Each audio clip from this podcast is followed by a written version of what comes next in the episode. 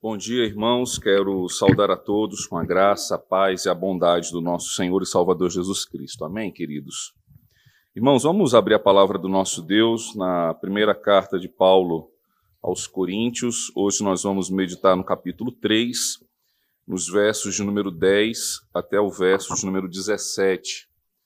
Lembrando que hoje pela manhã eh, nós não temos as nossas salinhas e hoje à noite eh, terá a classe de 5 a 7 anos, tá bom? Então, eh, hoje também nós não tivemos o café da manhã, foi transferido para o próximo domingo e hoje à noite nós teremos a ceia do Senhor, normalmente como costumamos uh, celebrar todo o primeiro domingo do mês. Queridos, mesmo assentados como estamos, estejamos atentos ao que diz a palavra do Senhor, capítulo 3, versos número 10 ao verso de número 17, que diz assim: Segundo a graça de Deus que me foi dada, lancei o fundamento como prudente construtor, e outro edifica sobre ele. Porém, cada um veja como edifica porque ninguém pode lançar outro fundamento além do que foi posto, o qual é Jesus Cristo. Contudo, se o que alguém edifica sobre o fundamento é ouro, prata, pedras preciosas, madeira, feno e palha, manifesta será, manifesta se tornará a obra de cada um, pois o dia a demonstrará, porque está sendo revelada pelo fogo e qual seja a obra de cada um com o próprio fogo provará. Se permanecer a obra de alguém que sobre o fundamento edificou, esse receberá galardão. E se a obra de alguém se queimar, sofrerá ele dano. Mas esse mesmo será salvo, todavia, como que através do fogo. Não sabeis que sois santuários de Deus e que o Espírito de Deus habita em vós? Se alguém destruir o santuário de Deus, Deus o destruirá, porque o santuário de Deus, que sois vós, é sagrado. Vamos orar, irmãos. Pai, nós rogamos a Ti, Senhor, mais uma vez, que a Tua iluminação, ó Deus, e o entendimento que vem do poder do Teu Santo Espírito, seja sobre cada um dos nossos irmãos, daqueles que nos acompanham, para que possamos, ó Deus, compreender as verdades da tua palavra, Pai, por ela, ó Deus, possamos viver e possamos praticar, ó Deus, a nossa vida diante do Senhor, à luz daquilo que temos aprendido na tua palavra. Fortalece-nos, ó Deus, nós te rogamos, ó Pai, que ao longo deste ano nós possamos verdadeiramente amar a tua palavra e meditar sobre ela dia e noite, ó Deus, na certeza de que aqueles que assim o fazem são chamados pelo Senhor de bem-aventurados, aqueles que são mais do que felizes, ó Deus, que encontram na tua palavra o tesouro da vida, que encontram, ó Deus, no teu reino o maior valor deste mundo. É o que nós te rogamos, ó Pai, em nome de Cristo Jesus. Amém. Queridos, eh, se os irmãos lembram, faz muito tempo, né, o ano passado, é, tem sempre aquela piadinha no primeiro domingo, né? De, ou então no primeiro dia do ano, de né, esse ano ainda não estou bem banho, esse ano ainda não escovei o dente, então estava é, preparada essa daqui. Então, no ano passado, se é que vocês lembram, nós meditamos aqui no capítulo 3, nos versos ah, de 1 a 9. E se os irmãos lembram, a, a, a alegoria, né, a metáfora que o apóstolo Paulo trouxe para a igreja de Corinto, acerca de quem é Paulo, quem é Apolo, quem é Pedro, né, quem, quem é cada um deles na obra do Senhor, ele mostrou que cada um recebe de Deus um chamado, recebe de Deus uma missão, e que a missão de Paulo claramente era plantar aquela igreja, era pregar. Ele, ele, conforme diz, ele diz que ele lança a semente, mas outro é que rega. Mas Deus era quem dava o crescimento. A partir agora do verso número 10, o apóstolo Paulo ele vai continuar nesse mesmo entendimento, embora agora ele vai mudar a metáfora, ele vai sair do ambiente da agricultura, né, da, do, do, comparar a igreja a, a uma, uma lavoura, como ele diz, somos lavoura de Deus, e a partir do verso 10, então, ele vai comparar a obra da igreja a uma construção. Então, ele toma aqui agora é, de certa forma, a, a ilustração para que a igreja possa refletir sobre a, a, a sua atitude, a sua participação na igreja e na obra do Senhor. A diferença, e, e, fica até mais claro agora, é que o apóstolo Paulo ele vai lidar com aqueles que trabalham, com aqueles que a gente chama geralmente de obreiro, aqueles que estão trabalhando na obra do Senhor. E, e, e entenda que o obreiro aqui não é apenas o pastor, não é apenas o líder da igreja. Todo crente que está engajado na igreja, trabalhando para o Senhor, é um obreiro, independente daquilo que esteja fazendo. Todo crente que está trabalhando é um obreiro. E aí, acerca da construção, ele vai falar que é importante o que na construção? O seu fundamento, ou seja, uma, uma construção que não tem um firme fundamento, é uma construção que está fadada a cair, é uma construção que está fadada a, a ir à ruína. Jesus mesmo, no, no Sermão da Montanha, ele nos compara a uma edificação. E ele pergunta se a nossa casa está edificada sobre a rocha ou se a nossa casa está edificada sobre a areia. Então, Jesus mostra também que mais importante do que a beleza da casa, mais importante do que aquilo que parece da, da construção, mais importante do que a decoração, a, a divisão dos cômodos, o importante é aquilo que não vê, é aquilo que não é percebido aos nossos olhos. E Jesus então nos leva a refletir se a nossa casa, ou seja, a nossa vida, está edificada sobre a rocha. E essa rocha, então, é o que dá segurança, é o que dá estabilidade e é o que vai fazer com que essa casa permaneça de pé, mesmo quando as dificuldades sobre ela vierem. Nós vamos perceber que a grande é, né, digamos assim, a, a, o que vai evidenciar se a construção, se aquilo que nós temos feito diante de Cristo e para Cristo, se isso é valioso, se isso tem boa intenção, se isso de fato é da vontade de Deus para nós, é o fogo.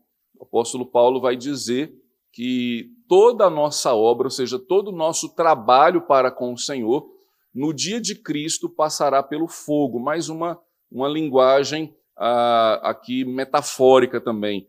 Ah, não é que o Senhor vai nos passar num, lança-chamas, né? mas ele está falando do juízo. E é no juízo dos crentes, onde os cristãos também comparecerão não para salvação, mas para recebimento de galardão, é que o apóstolo Paulo vai dizer então se eh, a nossa obra foi bem feita ou não. Por quê? Porque é possível que como também numa construção, a gente avalie o trabalho dos irmãos por aquilo que a gente enxerga, por aquilo que a gente vê. Né? E a gente não percebe qual é o fundamento, nós não percebemos qual é o material que está sendo utilizado. Então, o apóstolo Paulo vai dizer o seguinte: é, que eu e você não devemos perder tempo, de certa forma, ah, nos dividindo em relação a isso. E em que, em que situação nós nos dividimos quando nós prestamos atenção ao trabalho dos irmãos para o Senhor? É que nós passamos então agora a, a sermos seguidores do trabalho. Né? É, passamos a seguir a pessoa, mas por causa daquilo que ela faz. É mais ou menos o seguinte, como a gente tem falado: eu vou à igreja por causa do trabalho do pastor. Eu vou à igreja por causa do trabalho dos ministros de louvor. Eu vou à igreja por causa dos professores de escola dominical. Quando a nossa decisão em participar da igreja, em estar na igreja, é simplesmente por aquilo que a gente vê, nós estamos atentos à obra e não ao fundamento dela. E aí o apóstolo Paulo ele vai nos fazer refletir justamente sobre ao que enxergar primeiro. Então, observem comigo, queridos, a partir do verso número 10, o apóstolo Paulo assim diz: Segundo a graça de Deus que me foi dada, lancei o fundamento como um prudente construtor e outro edifica sobre ele. Ou seja, o apóstolo Paulo está falando da igreja de Corinto. E ele aqui traz consigo duas percepções que nós devemos ter no nosso trabalho na igreja. Qual é a primeira que a gente precisa entender acerca do nosso trabalho no reino de Deus, na igreja de Cristo? É que aquilo que nós fazemos para o Senhor, irmãos, nós fazemos segundo a graça de Deus. Nós não fazemos por mérito próprio, nós não fazemos porque somos bons e os melhores. E o apóstolo Paulo, ele deixa muito claro isso aqui. A igreja está rachada, né? lembre-se que até o capítulo 4, o apóstolo Paulo está combatendo as divisões que haviam na igreja. E aí havia um grupo que era fã dele, tinha um grupo lá que era de Paulo, mas ele certamente está falando para aqueles que eram de Cefas, para aqueles que se diziam que eram de Cristo e de Apolo. E aí o apóstolo Paulo, para esses, digamos, críticos, né, que, quem sabe assim, criticavam o trabalho do apóstolo. Ah, ele não era um bom pregador. Ah, ele não explicava tão bem como Apolo explicava. Ah, ele não cantava como Pedro cantava, ele não regia como Pedro regia. Ou seja, é, começa a se ter comparações daquilo que o obreiro, aquilo que o, o trabalhador da obra do Senhor está fazendo. E aí o apóstolo Paulo começa a dizer o seguinte: olha, tudo que eu fiz na igreja de Corinto, eu fiz segundo a graça de Deus. Ou seja, alguém me capacitou. E quem foi que capacitou a Paulo a lançar esse fundamento? Veja, Paulo tem muito aqui em mente. A primeira, é, a primeira ação que ele toma diante da igreja é dizer o seguinte, irmãos, o que eu fiz e o que eu sou foi segundo a graça de Deus. Então, as habilidades que ele tinha, as limitações que ele tinha, vinha da parte de Deus. Se ele era hábil em alguma coisa, a glória é de Deus. Ele diz, foi segundo a graça do Senhor. Se ele era limitado em outra coisa, ele diz, eu não recebi esse dom. Eu não recebi esse talento.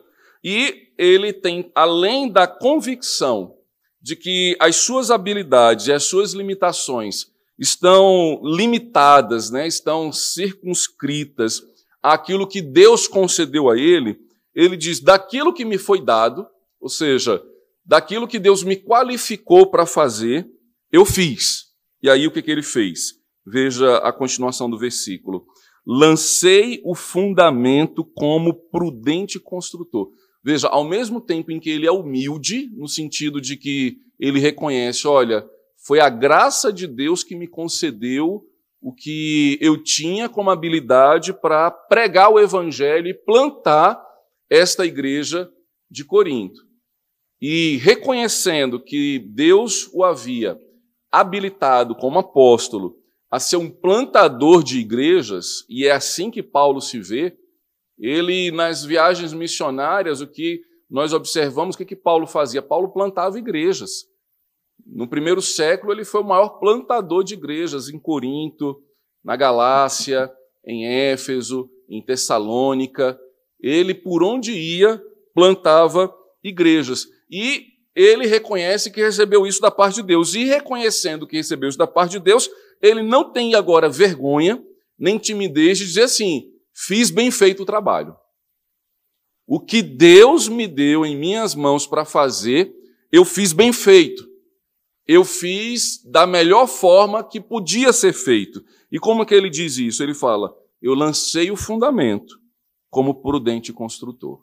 Ou seja, eu não fiz a obra do Senhor relaxadamente. Eu não fiz a obra do Senhor com intenções particulares. Eu não realizei a pregação do Evangelho pensando em benefício próprio. O que ele está dizendo é: olha, o que eu fiz, fiz corretamente, ou seja, o fundamento que está lançado nesta igreja é um firme é, firmamento, é um firme fundamento, e a forma como eu fiz foi com prudência. Ou seja, é, se, se nós queremos contratar um bom mestre de obras, né, um bom engenheiro, alguém que vai construir a nossa casa, mais do que jeitoso, a pessoa precisa ser prudente. Ele precisa saber que o que ele está construindo vai ter seres humanos morando debaixo. E que se ele usar um material que não for bom, na hora que vier a chuva, as rachaduras vão aparecer e a casa vai cair. E podendo assim, então, até mesmo é, vitimar e, e, e, matar as pessoas que estão embaixo. Então, o, o construtor ele precisa ser prudente, ele precisa ser honesto, dizendo assim: olha, eu estou usando aqui ferro, aço, concreto, é, o fundamento da casa está lançado, não está a, a pilastra não está na areia, onde quando a onda do mar vier vai ficar exposta a viga. O que então o apóstolo Paulo diz: olha, como prudente construtor, eu lancei o fundamento. Então, nesse primeiro verso, irmãos, a gente já aprende duas coisas que nós precisamos refletir acerca da nossa obra, né, do nosso serviço ao Senhor. Primeiramente, o que nós precisamos aprender? Que o que fazemos na igreja e para o Senhor é pela graça que fazemos. E, e isso devemos ter em mente diante de nós mesmos e devemos ter em mente diante do nosso próximo, ou seja, o que o nosso próximo, o nosso irmão, faz na igreja, a obra que ele realiza, se ele ensina, se ele prega, se ele visita, se ele aconselha, se ele evangeliza, tudo que ele e eu fazemos, fazemos pela graça de Deus.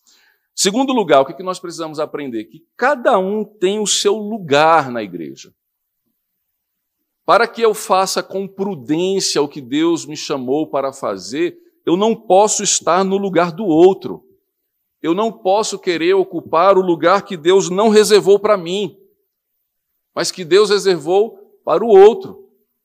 Deus, segundo a sua graça, através do seu espírito, concede dons e talentos. O apóstolo Paulo vai trabalhar isso nesta carta. Ao longo da exposição, nós vamos é, estudar isso. A igreja de Corinto era uma igreja rica nos dons.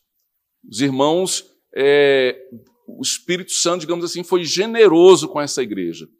E aí, ao invés de cada um ocupar o seu espaço, cada um queria usar o seu dom para aparecer mais do que o outro.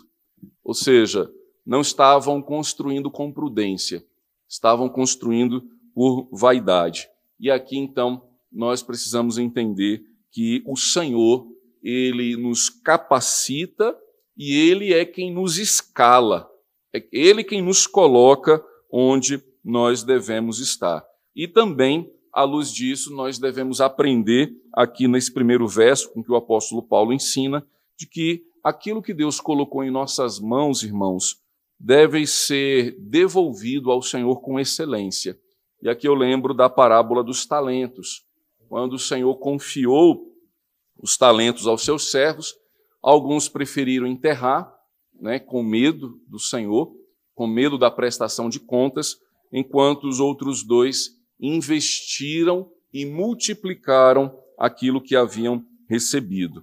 Logo então, o apóstolo Paulo, ele tem consciência né? Veja, ele está longe da igreja, ele não está ali presencialmente na igreja de Corinto.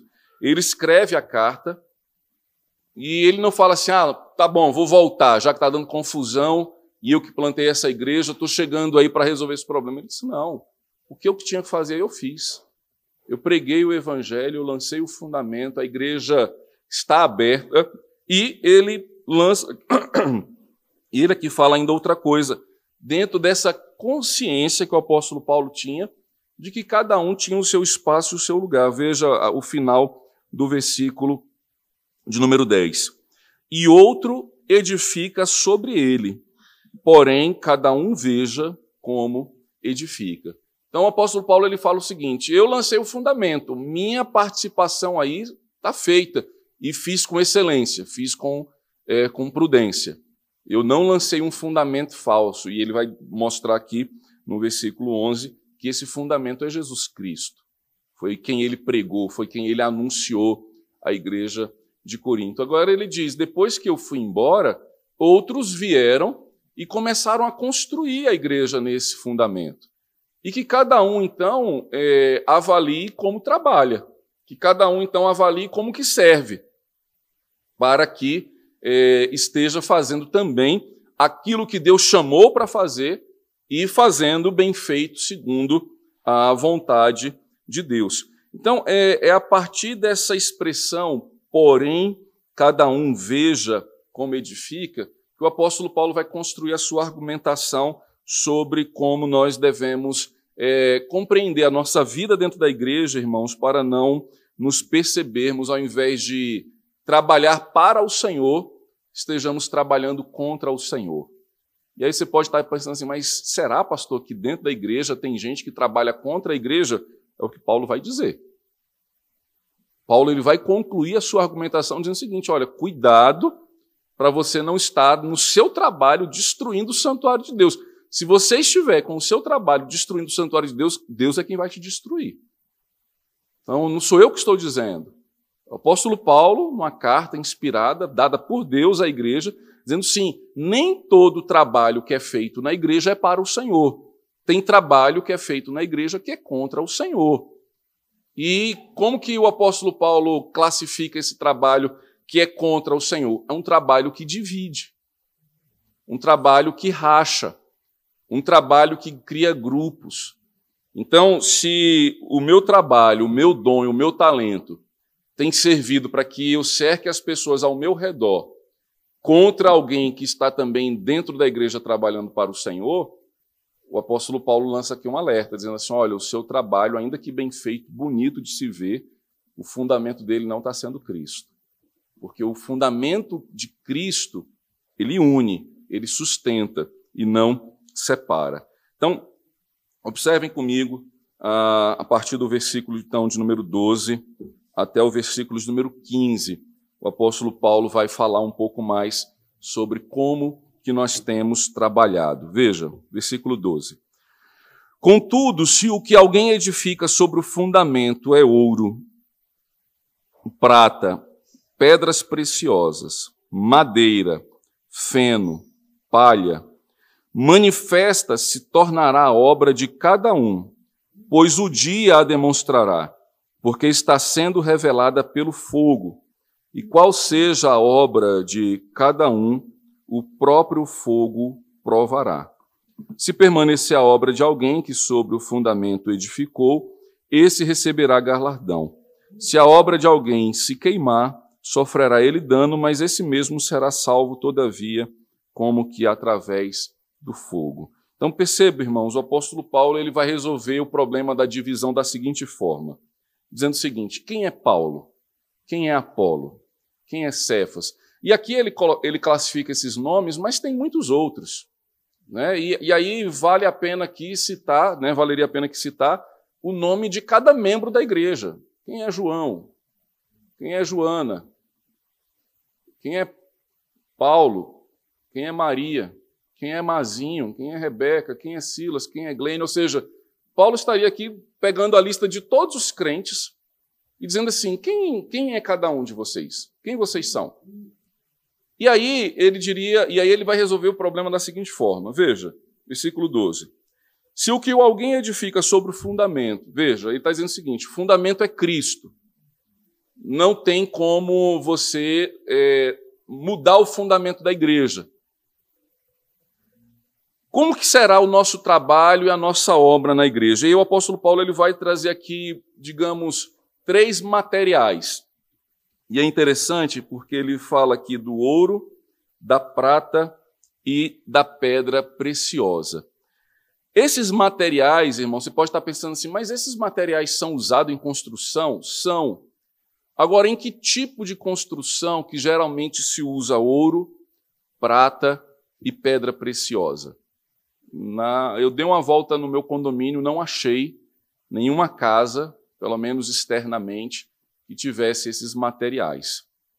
Mas se você lembrar bem, não só é, na, nas construções modernas, mas principalmente nas antigas, os templos eles eram feitos com esses materiais. Se você pegar a relação que Davi ele levanta para que Salomão construa a, o templo do Senhor, havia muito ouro, muita prata, muita pedra preciosa, madeiras nobres. Então, a, de certa forma, o apóstolo Paulo está nos lembrando aqui da construção de um templo. E, e, e, e, lembrando o seguinte: olha, os templos, ainda aqueles que são, digamos assim, construídos a ídolos ao, ao, no paganismo, eles também se utilizam de materiais nobres. E por que, que eles fazem isso? Porque eles estão, em outras palavras, expressando que estão dedicando o melhor para aquela divindade. Né? Estão dedicando aquilo que é mais caro para aquela divindade. Agora, como é que a, a, as nossas casas, é, em média, são construídas? Né? Geralmente não é, é construída com ouro, com prata, pedra preciosa. Mas nos tempos de Paulo, a casa era construída, como ele aqui classifica, com material de madeira, feno e palha. O feno era misturado no barro, se fazia argamassa, a madeira e a palha geralmente cobria ah, era o telhado da casa da pessoa. Em outras palavras, o apóstolo Paulo vai mostrar categoricamente, ninguém aqui vai duvidar disso, de que o ouro, a prata e a pedra preciosa são materiais resistentes ao fogo. Em contrapartida, a madeira, o feno e a palha, eles além de não serem resistentes, eles aumentam a combustão, eles aumentam o fogo. E então, é, essa, essa alegoria, o apóstolo Paulo vai trazer o seguinte: lembre-se do que você está fazendo para o Senhor, não é para você, não é a sua casa, não é no seu particular. O que você faz, o que eu faço, devemos fazer para o Senhor. E aí, tomando então esses materiais que eram usados em templos e usados é, nas casas, ele está dizendo o seguinte: faça para o Senhor. Por quê? Porque quando o fogo do juízo se acender, esses materiais, ou seja, o ouro, a prata e a pedra preciosa, quando eles passam pelo fogo, eles, além de não se destruírem, eles são purificados. Eles passam até mesmo a valer mais. E é assim que a igreja ela é provada. Uma igreja que é dedicada ao Senhor, uma igreja que tem o fundamento que é Cristo. Uma igreja que constrói com o evangelho, com a palavra de Cristo e a palavra da verdade. Essa, ela permanece. Ainda que venha o fogo, ela se purifica. Ela torna-se valiosa, ela torna-se ainda mais permanente. Agora, se o que nós fazemos para o Senhor é tão somente obra humana, tão somente daquilo que vem das nossas próprias capacidades, não daquilo que Deus nos deu, mas daquilo que a gente sabe fazer. E às vezes a gente acha que é, o melhor para a igreja é aquilo que eu sei fazer e não aquilo que Deus me deu. E quando eu faço dessa forma, ou seja, é, o que, que é uma obra que é feita em meio à madeira, em meio ao feno, em meio à palha? É uma obra que não é feita para a glória de Deus, em contrapartida, é feita a minha própria glória.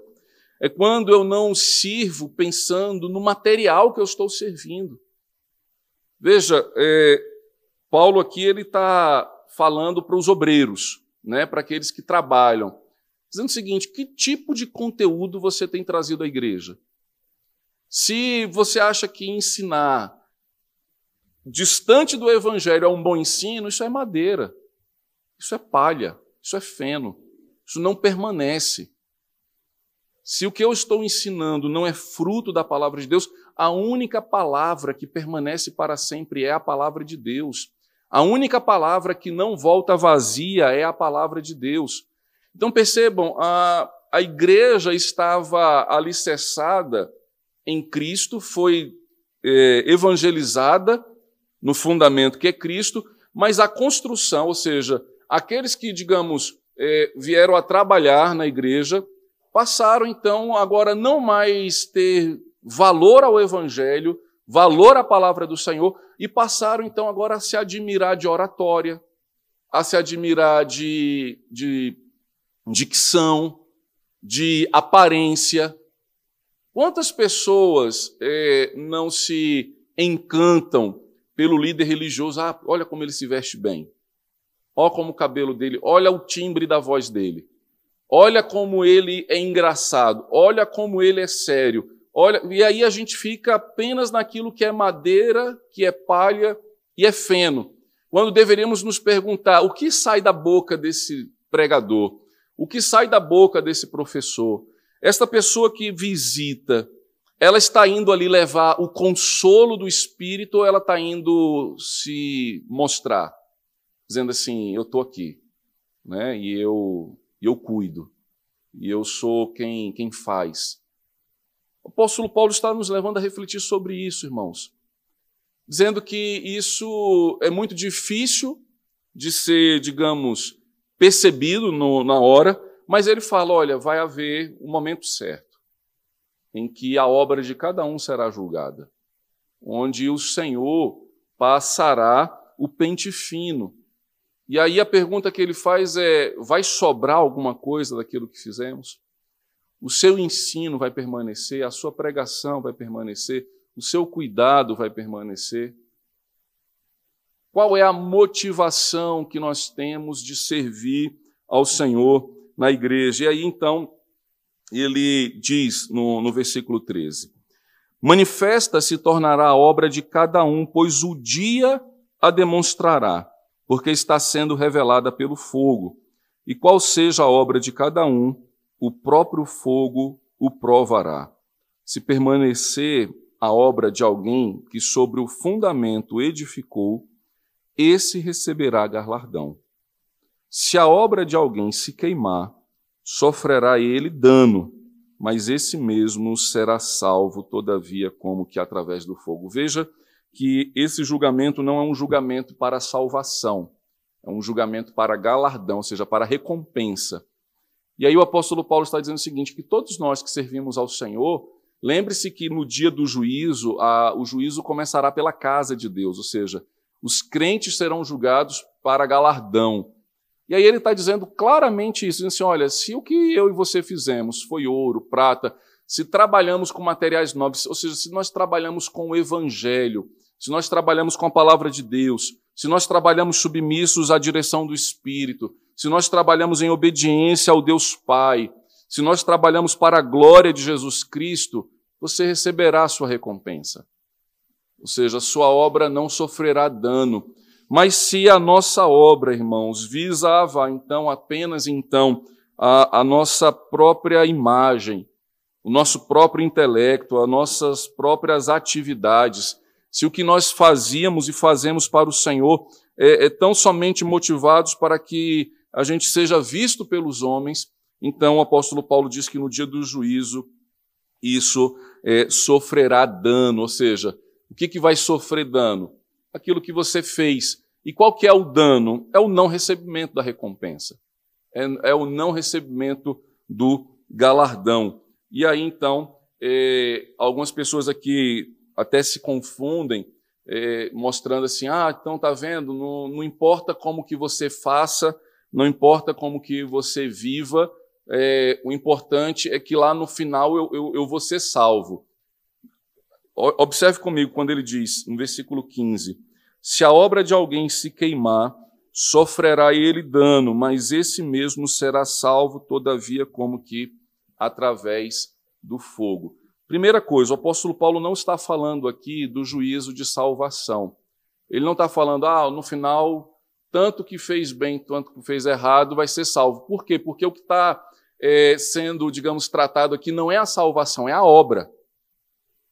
Perceberam que o que Paulo está falando assim, é, esse julgamento aqui não é, não é para salvação, é a obra. Nós, todos os cristãos, seremos julgados pelas nossas obras. Para ser salvo? Não. A salvação não vem pelas obras. O que, que é a obra na vida do cristão?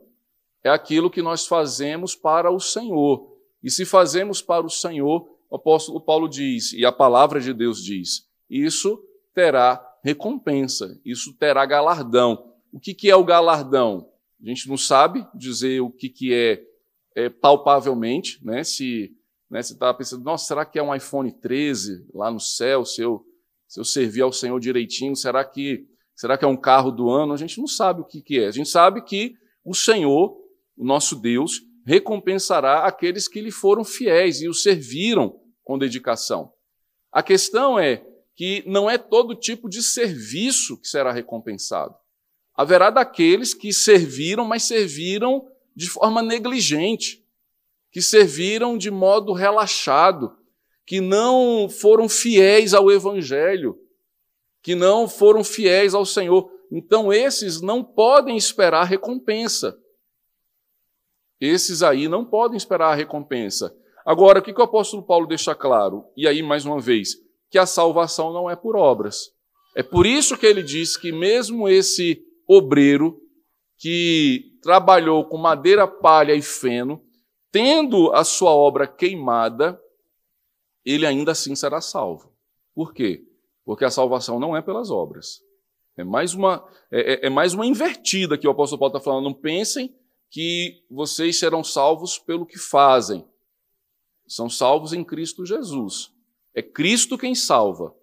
Porém, a, a obra deve permanecer. É mais ou menos, irmãos, a, a gente percebe que ao longo da, da história da igreja, não é apenas da, da, dos dias de hoje, e está dentro do assunto que o apóstolo Paulo trata aqui, é, muitos líderes dividiram a igreja infelizmente, líderes que até a gente admirava, pessoas que a gente tem até um certo afeto, e fala assim: puxa vida.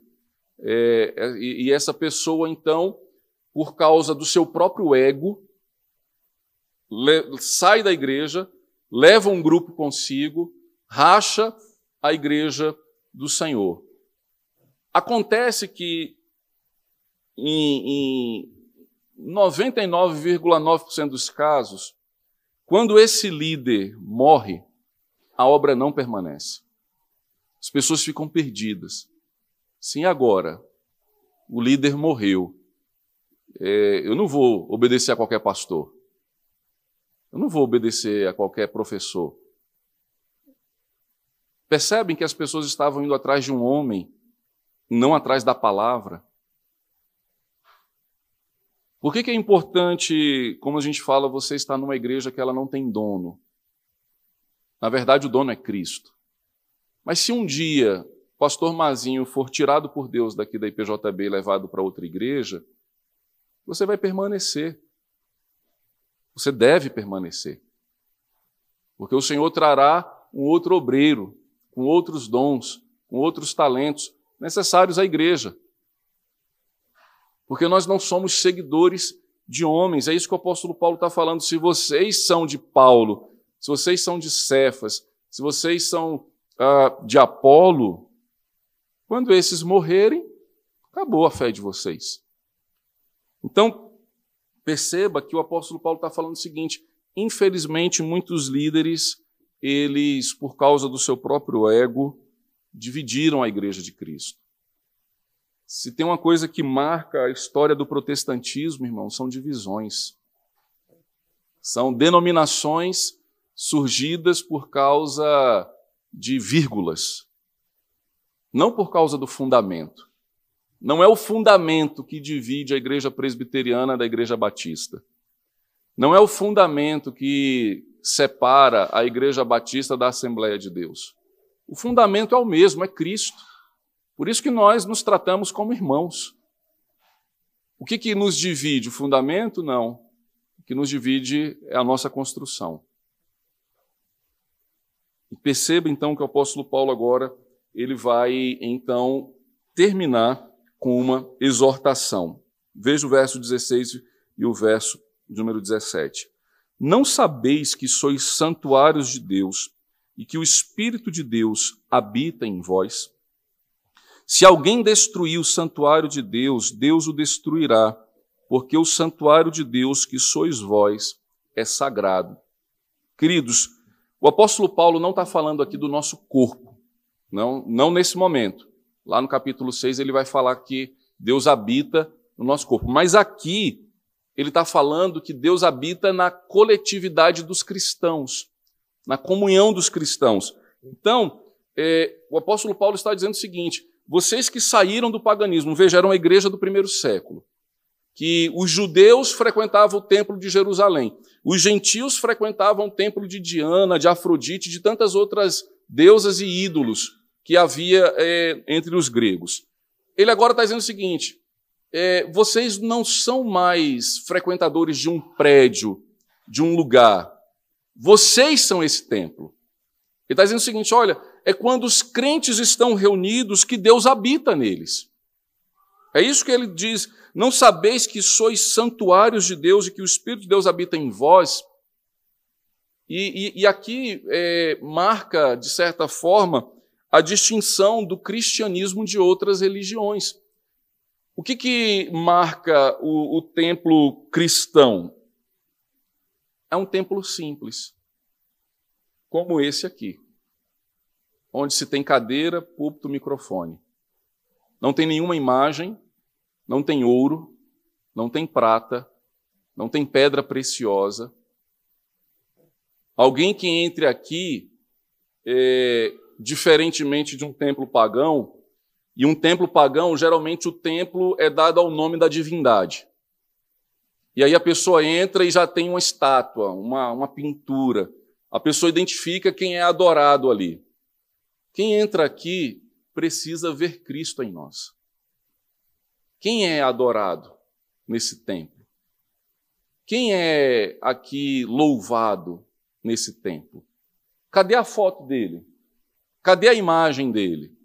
Paulo está dizendo: não tem e nem deve ter. O templo são vocês. E o Deus adorado é o Deus invisível, mas real. O Deus que se revelou na pessoa do seu filho, Jesus Cristo. Então ele lança a pergunta: vocês não sabem que vocês são o santuário de Deus, ou seja, vocês são o templo. Isso na cabeça do Corinto, né, daquele habitante de Corinto, do, do judeu, é algo inconcebível. Assim, como assim eu vou participar de uma religião que não tem templo? Como assim eu sou o templo? E Paulo está falando, é, Deus escolheu habitar em vós. E a concepção e o entendimento de que Deus habita em nós, irmãos, deve ser o que nos deve lutar pela unidade. Porque o Deus que habita em mim, habita em você também. Como é que, portanto, eu vou me dividir com você? Como é que eu vou ter intriga com você? Como é que eu vou lhe tratar como inimigo se o espírito que habita em mim é o mesmo espírito que habita em você? Como que eu posso lhe odiar? Como que eu posso lhe tratar mal se eu creio que o Espírito Santo habita em você, assim como ele habita em mim, e que nós somos o templo de Deus? E aí então, o apóstolo Paulo diz, versículo 17: Se alguém destruir o santuário de Deus, Deus o destruirá. Porque o santuário de Deus, que sois vós, veja, ele usa aqui no plural, vocês são esse santuário. E esse santuário é sagrado. Esse santuário ele é santo, ele é separado, ele tem valor inestimável para Deus. E aí, então, é, o apóstolo Paulo aqui exorta: não trabalhe para dividir a igreja. Não trabalhe fomentando fofoca contra o irmão, contra a irmã. Não entre aqui para depreciar quem quer que seja. Nós vamos passar, irmãos, não é pelo crivo do irmão, nós vamos passar pelo crivo de Deus. Não sou eu que devo julgar você, não é você que deve me julgar naquilo que nós fazemos para o Senhor. É por isso que é importante para a igreja ter um colegiado de pastores e não um pastor só. Porque um pastor só ele não tem todos os dons. Ele não tem todo, toda a habilidade. O colegiado supre a necessidade da igreja. É por isso que precisamos de mais de um presbítero, porque um presbítero só não tem todos os dons. É por isso que precisamos de mais de um diácono, porque um diácono só não tem todos os dons. É porque é, é, é, por isso que é necessário que haja mais irmãos fazendo a mesma coisa, porque cada um vai fazer segundo a graça que Deus lhe concedeu. O importante é eu estou aqui competindo com o Silas e com o André para ver quem prega melhor, para ver quem é mais importante ou mais inteligente. Estão os presbíteros aqui disputando da igreja a quem é mais popular, quem é mais querido pela igreja? Estão os diáconos disputando quem são os que servem mais, quem é o primeiro a chegar e o último a ir embora? Se é assim que temos vivido, então o material que temos usado aqui é madeira, é, é, é palha, é feno, vai perecer, não vai permanecer. Mas quando eu olho para o lado e coopero com meu irmão, lembrando a ele que estamos trabalhando diante de um fundamento só, que é Cristo. Sendo Cristo, portanto, irmãos, o fundamento, nós devemos, ao exemplo daquilo que o apóstolo Paulo disse, trabalharmos como um prudente construtor. E eu concluo dizendo o que, é esse prudente construtor. Quem é esse que, e essa, né, das irmãs que servem na casa do Senhor, que, que fazem o seu trabalho com prudência? Em primeiro lugar, queridos, trabalha com prudência aqueles que trabalham à mão do Evangelho o, o, o cimento, o ferro, o vidro, o plástico, toda obra, todo material que a gente deve usar na construção dessa igreja chama-se Evangelho. Do departamento infantil até os mais idosos, o conteúdo a ser ensinado é o Evangelho. Tudo à luz do Evangelho. Devemos ser uma igreja que pensa e que aprende biblicamente e que vive biblicamente. Se formos assim, certamente o material que usaremos é ouro, prata e pedra preciosa. Por quê? Porque o evangelho é esse material que é eterno, que não se extingue, que o fogo não pode consumir. Em segundo lugar, queridos, o prudente construtor, ele, como falamos no início, é aquele que faz e faz com a melhor intenção. E aí eu preciso me perguntar e fazer com que cada um se pergunte: com que intenção, qual é a motivação do nosso coração para servir ao Senhor? De alguma forma, imagine você, coloque-se no lugar do apóstolo Paulo ele plantou esta igreja. Ele foi o, o, o, pioneiro, né? ele foi o bandeirante ali, aquele que abriu o caminho e, e pregou o evangelho. Depois de alguns anos, os irmãos da casa de Chloe, que era liderança da igreja, chega até ele e diz assim: Paulo, olha, a igreja que você plantou, rapaz, está uma confusão, povo brigando, gente se embriagando na ceia, um jovem que está né, se relacionando com sua madrasta. Tem gente que não acredita mais na ressurreição. Certamente, é, se fosse com o Mazinho, o meu ego seria ferido. Disse, puxa vida, eu não acredito. Eu vou lá agora. Vou resolver esse problema. Vamos trazer a régua, a vara, vamos disciplinar todo mundo. Agora veja que o apóstolo Paulo, ele, ele escreve a carta deixando claro, olha irmãos, o que eu fiz está feito. E ele tinha consciência do que tinha feito. Olha, Deus sabe que eu não fiz nada aí para vanglória, para aparecer entre vocês. O capítulo anterior ele falou da pregação. Eu não estive entre vocês pregando com persuasão, com retórica, com, com linguagem é, humana apenas. Mas ele diz: Eu lancei o fundamento, e o fundamento é Jesus Cristo. Logo, os prudentes construtores são aqueles que têm temor e tremor do que vão colocar sobre esse fundamento. Pensando na construção, eu vejo Cristo. O que, que eu vou colocar sobre ele? O que, que eu vou entregar ao Senhor? E queridos, o Senhor nos pede tudo. Se fizermos a obra do Senhor com o coração dividido, parcial, se fazemos com motivação parcial, ao invés de sermos prudentes, estaremos sendo imprudentes. Pois o Senhor nos ensina que o que viermos a fazer para Ele, devemos fazer de todo o nosso coração. Por isso, então, o apóstolo Paulo escreve à igreja e fica de exortação para nós. Estamos trabalhando para a unidade, crescimento e paz da igreja? Ou estamos trabalhando colocando mina explosiva que vai dividir a igreja?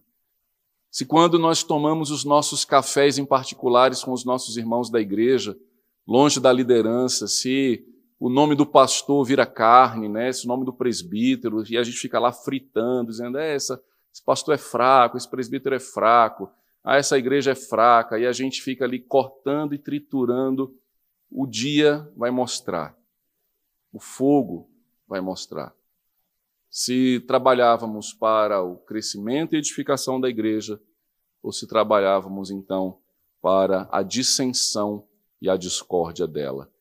E aqueles que assim o fazem, o apóstolo Paulo então diz: se alguém destruir o santuário de Deus, Deus o destruirá.